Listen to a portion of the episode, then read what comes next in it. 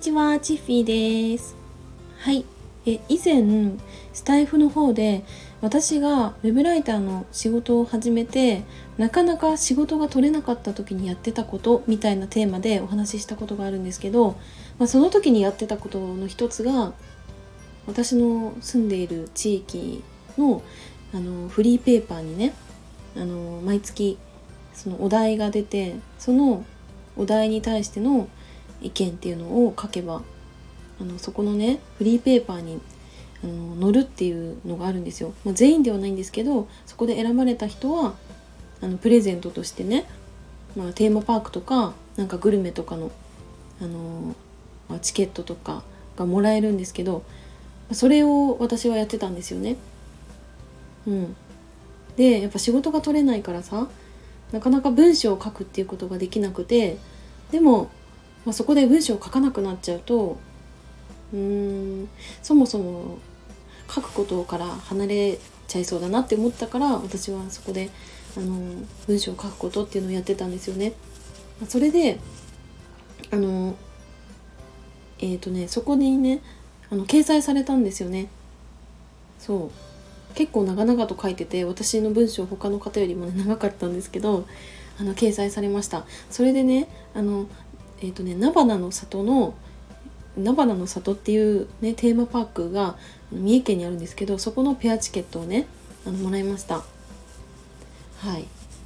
で、まあ、そのペアチケットをもらったっていうこともすごい嬉しかったんですけどでもなんか私の書いた文章がなんかそうやって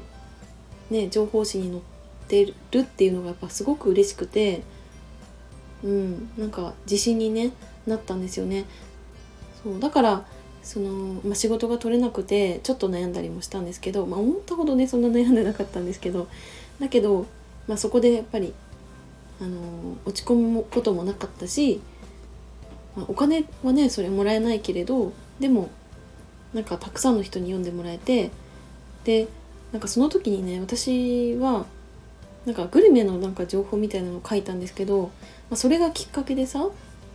なんかその情報誌にあのグルメ情報とかがさあの増えるかもしれないじゃないですかなんかそう思うと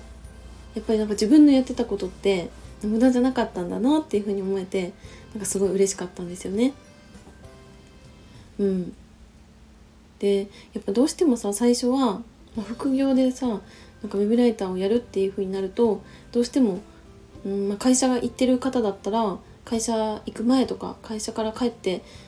きた後の時間っていうのを上手に使って副業をやっていかなきゃダメなんですけど、まあ、そこでなかなか結果が出なかったりとかすると落ち込んじゃうしうんなんかこのまま続けていっていいのかなっていう悩みっていうのを抱えちゃうと思うんですけどでもうん、まあ、ちょっとずつでもあのね応募し続けたりとか、まあ、本当にあれですよ。あの大きなねあの報酬っていうのを得られなくても私はもう10円とか20円とかそういったものからあのやっていって実績を積み上げてきたっていうのはあるんですよね。までもそれが後々やっぱり、うん、なんかそういう小さいことだったけどでもなんか、うん、クライアントからなんかそうやってさなんかコツコツと活動してきたことっていうのが評価されて受注につながったっていうこともあったので、まあ、それは本当に小さいことだしお金にならなかったことかもしれないけどやってきてよかったなっていうふうに思いました。はいというわけで なんだっけまた話す話してたらねなんかテーマ忘れちゃうんですけどえっ、とまあそんな感じで今日は終わろうと思います。はい最後までお付き合いいただきありがとうございました。バイバーイ。